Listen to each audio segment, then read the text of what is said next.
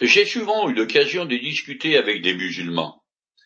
Ce sont pour la majorité des gens très religieux, contrairement aux Français moyens. Pour eux, le Coran est d'origine divine, et ils considèrent Jésus-Christ seulement comme un prophète. Ils défendent leur point de vue de diverses manières, mais il en est une qui revient constamment. Ils disent que les soixante-six livres qui constituent les textes sacrés ont été altérés au cours des siècles. Pourtant, il existe des voix discordantes qui témoignent du contraire, comme le paragraphe suivant tiré d'un commentaire de la Bible en anglais d'origine musulmane.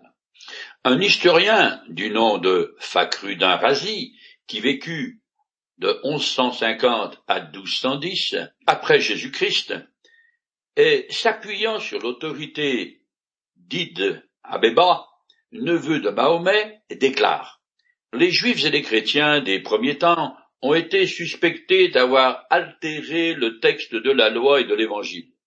Mais selon l'avis d'éminents théologiens, il n'était pas possible de corrompre ainsi le texte parce que les Écritures étaient universellement connues et largement diffusées. Ayant passé de main en main, de génération en génération, aucune interpolation n'a donc pu y être glissée.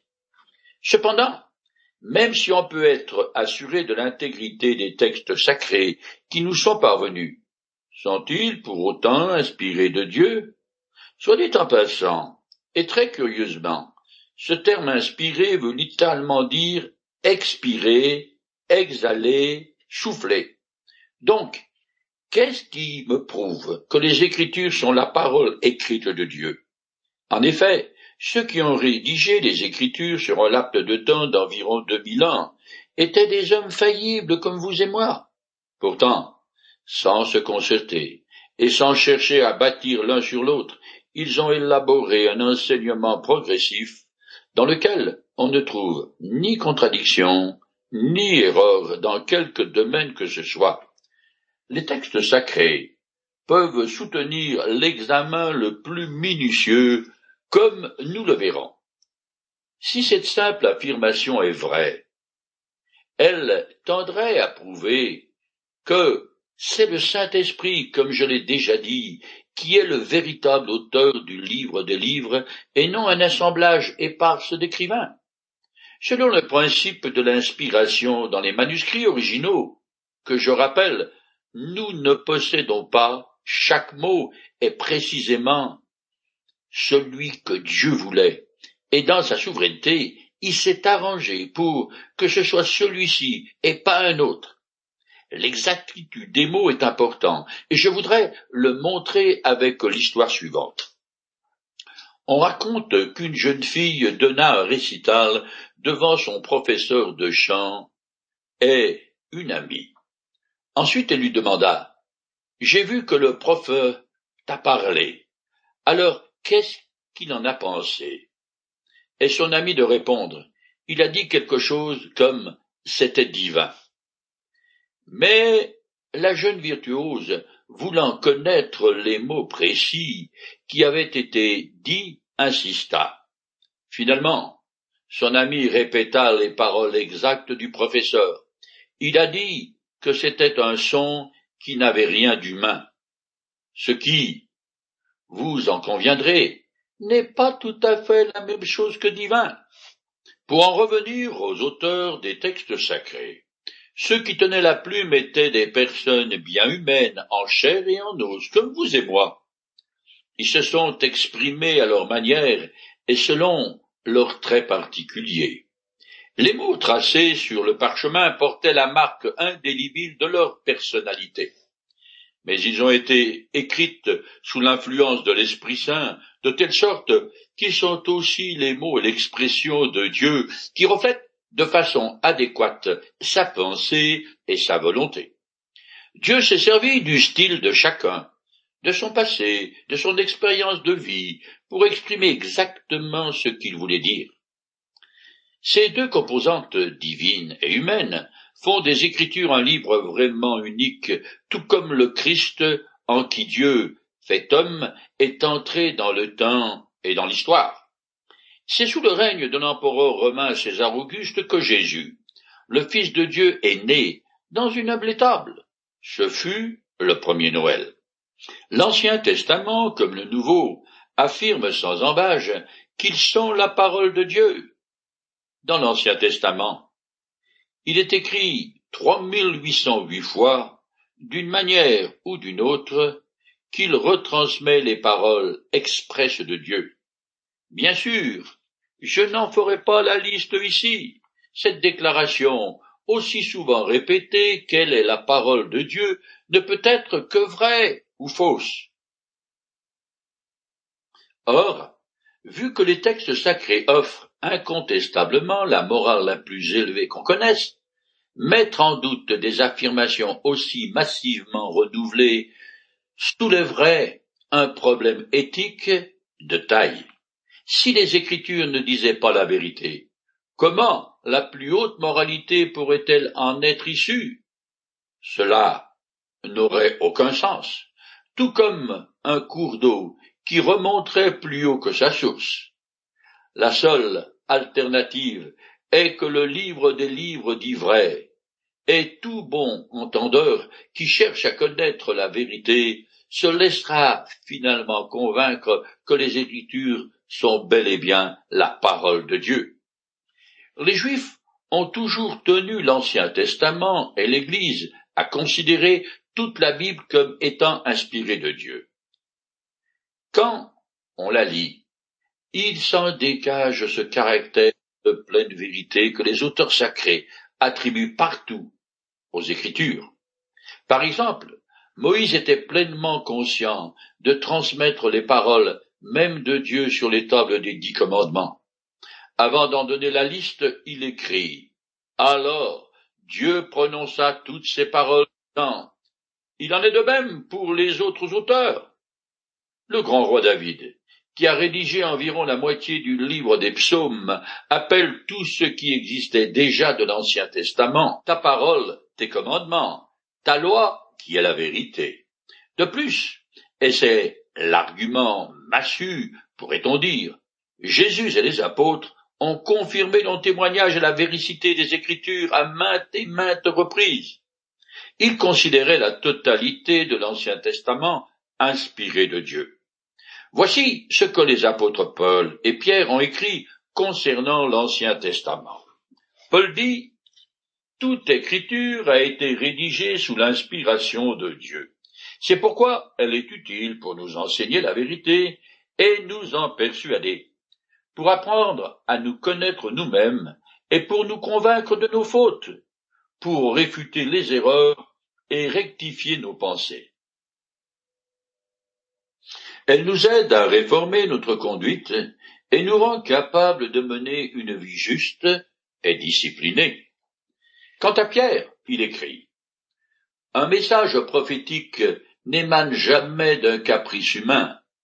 C'est un homme de Dieu ont parlé parce que le Saint-Esprit les y poussait, et ils ont prononcé les paroles que Dieu leur inspirait. En ce qui concerne les écrits qui devinrent le Nouveau Testament, la prédication du Christ et des apôtres était au premier siècle appelée la parole de Dieu.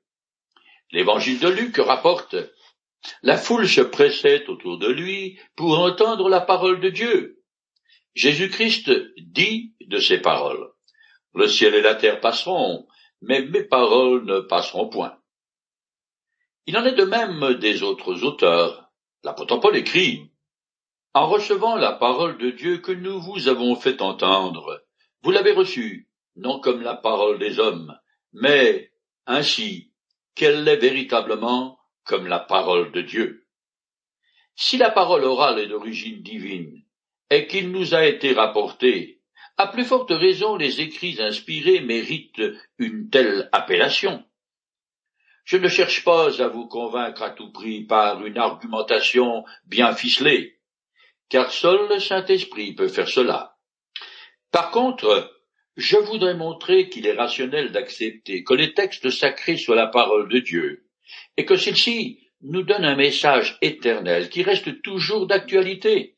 Dans un sens, les auteurs sacrés sont nos contemporains qui adressent des problèmes de tous les jours aujourd'hui en plein XXIe siècle. Pour finir de montrer la logique interne qui établit que les Écritures sont la parole divine, je voudrais considérer encore une fois la position du Christ qui tenait toutes les paroles de l'Ancien Testament comme venant euh, de Dieu. Je donnerai un seul exemple tiré de l'Évangile selon Matthieu, et dans lequel Jésus dit aux prêtres juifs N'avez-vous pas lu dans les Écritures qu'au commencement le Créateur a créé l'être humain, homme et femme, et qu'il a déclaré? C'est pourquoi l'homme quittera son père et sa mère pour s'attacher à sa femme, et les deux ne feront plus qu'un. Cette citation provient du livre de la Genèse. Donc, selon l'opinion du Christ, ce que Moïse coucha sur le parchemin était ce que Dieu avait dit. Maintenant, et comme je l'ai déjà dit, c'est à chacun de décider en son âme et conscience et de prendre position vis-à-vis de ce que les auteurs des textes sacrés ont écrit, après avoir considéré les preuves de logique interne qui tendent à prouver que toute la Bible est effectivement la parole de Dieu. Je vous invite à considérer avec moi des arguments d'origine externe et objective que les Écritures sont bien dignes de foi. Je vais commencer par ce que nous disent les pierres. Bien que les textes sacrés ne soient en aucune manière un livre historique ou d'archéologie, de nombreux endroits et personnages sont mentionnés au fil de ces pages. Par exemple, au trente-troisième chapitre du livre des Nombres. Le quatrième ouvrage écrit par Moïse, quarante-deux lieux différents sont mentionnés. Tout d'abord mis en doute, ils sont aujourd'hui tous confirmés comme ayant bel et bien fait partie du monde antique. Soyons logiques. Si quelqu'un vous dit toujours la vérité sur certains sujets, ce que vous pouvez vérifier, il y a de très fortes chances que ce qui vous dira sur un autre soit aussi vrai, même si cela est étonnant. Je reviens au langage des pierres on peut faire remonter les débuts de l'archéologie moderne à 1798. Quand près d'une centaine d'érudits et d'artistes français accompagnèrent Napoléon lors de son invasion désastreuse de l'Égypte.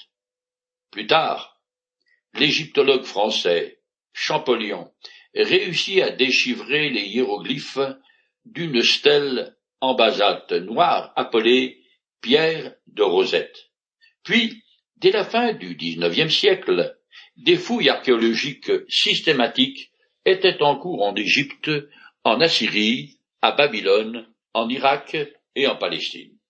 Et celles-ci ont continué jusqu'à nos jours autant que la situation géopolitique le permettait. Jusqu'à là, bien des faits mentionnés dans la Bible étaient considérés comme mythes par les scientifiques.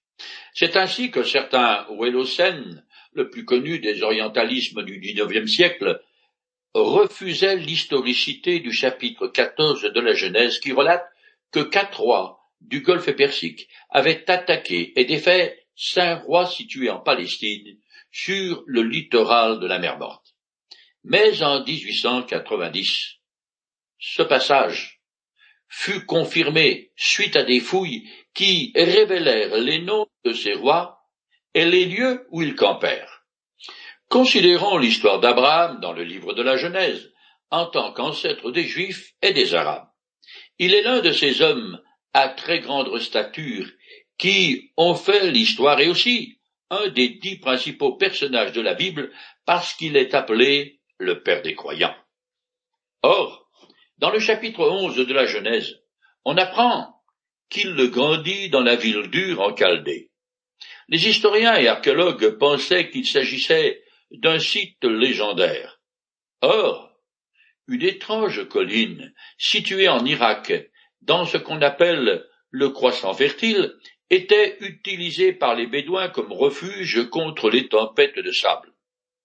Un archéologue découvrit qu'il s'agissait en fait d'un entassement de villes les unes sur les autres, en 1854, dans un rapport au Collège de France à Paris, l'orientaliste Jules Opère, établissait Cure, était la principale ville du site, se fondant sur des inscriptions de cylindres en argile qui y avaient été découverts. Dans les années 20, Ur fut excavé, et les archéologues furent stupéfaits de découvrir qu'Ur était une ville florissante et hautement civilisée, avec un tout à l'égout de deux mille ans avant Jésus-Christ. Pensez donc, les maisons possédaient des étages, il y avait des villas de quinze pièces avec balcons, des ruelles, des places, des temples, dont une impressionnante ziggoura, c'est-à-dire une sorte de grande tour à étage euh, en retrait dédiée au dieu lune. On y trouva aussi de nombreux contrats commerciaux. Les Sumériens qui avaient fondé Ur étaient à la tête d'une civilisation riche dans un pays béni. Ils avaient irriguer la région en détournant le cours du fleuve. Cet endroit, qui est aujourd'hui désertique, était alors verdoyant avec du blé, de l'orge, du seigle et des palmiers. L'archéologie a aussi confirmé le caractère historique de nombreuses coutumes évoquées dans les récits bibliques. Par exemple, à Nuzi, une ancienne cité située en Irak, on a mis à jour des tablettes d'argile qui authentifie les coutumes et déclarations datant du temps d'Abraham. L'encyclopédie Britannica dit Les documents de Nuzi ont éclairé bien des passages difficiles des récits patriarcaux de la Genèse, qui datent de la même époque. Plus près de nous, en 1976, des archéologues italiens et syriens ont identifié dans le nord de la Syrie l'ancienne cité-État d'Elbla, un nom qui n'apparaît pas dans la Bible. Des milliers de tablettes au début du deuxième millénaire ont été découvertes dans la bibliothèque royale. À ce propos, l'hebdomadaire Le Point écrivait dans son numéro du 19 mars 1979 On relève des tenantes similitudes avec les écritures entre des noms propres. Dans la Bible, Abraham. Sur les tablettes, Débla, Abrom. Ésaü d'un côté, Sbrom de l'autre. Ismaël dans la Genèse. Ismaëlum sur les tablettes. Israël dans les Écritures.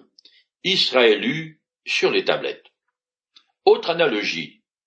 On trouve dans les archives d'Ebla des noms des villes qui figurent dans la Bible, mais dont l'authenticité avait longtemps été contestée par les historiens.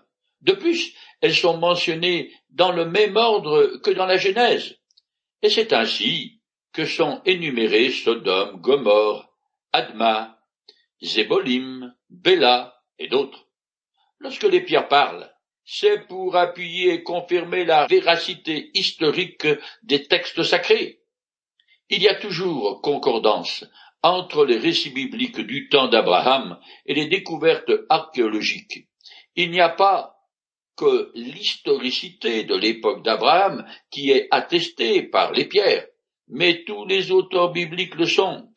Les livres écrits par le prophète Daniel, qui fut déporté à Babylone au sixième siècle avant Jésus-Christ, a été un terrain particulièrement fertile de controverses parce que ces douze chapitres relatent beaucoup de faits historiques qui ont été contestés.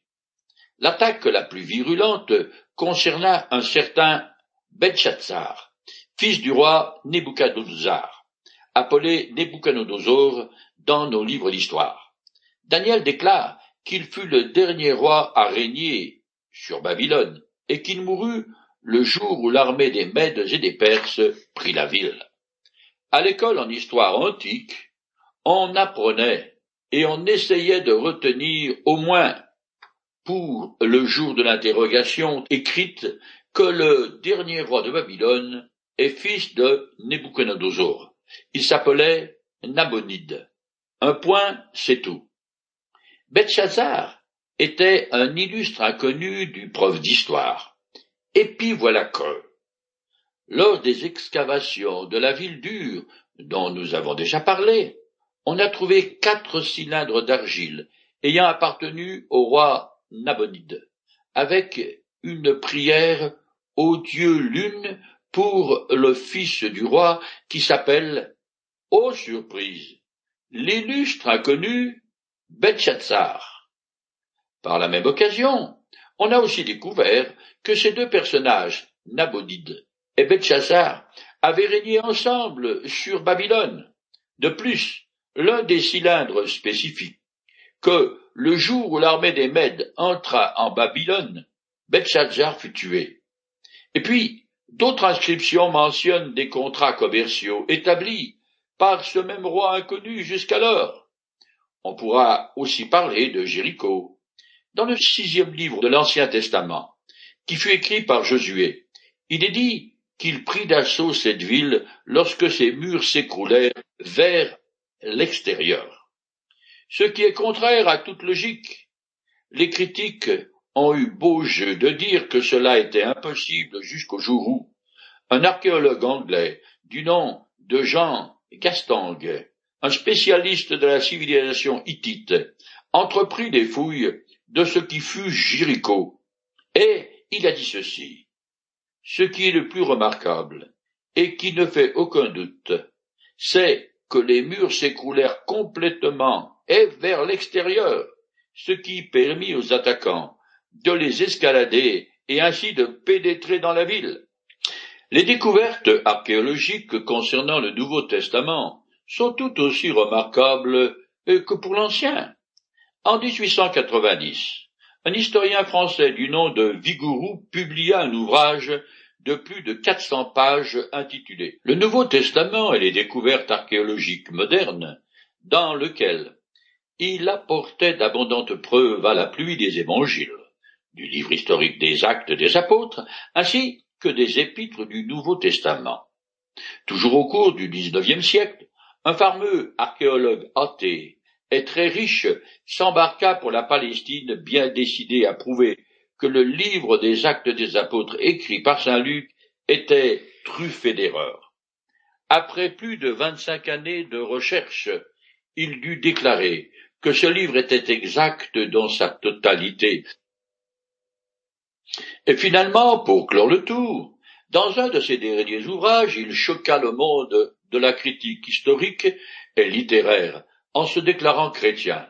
Et c'est ainsi que, Suite à ces fouilles archéologiques, la plus grande sommité sur le livre des actes et des épîtres de saint Paul s'est convertie au christianisme.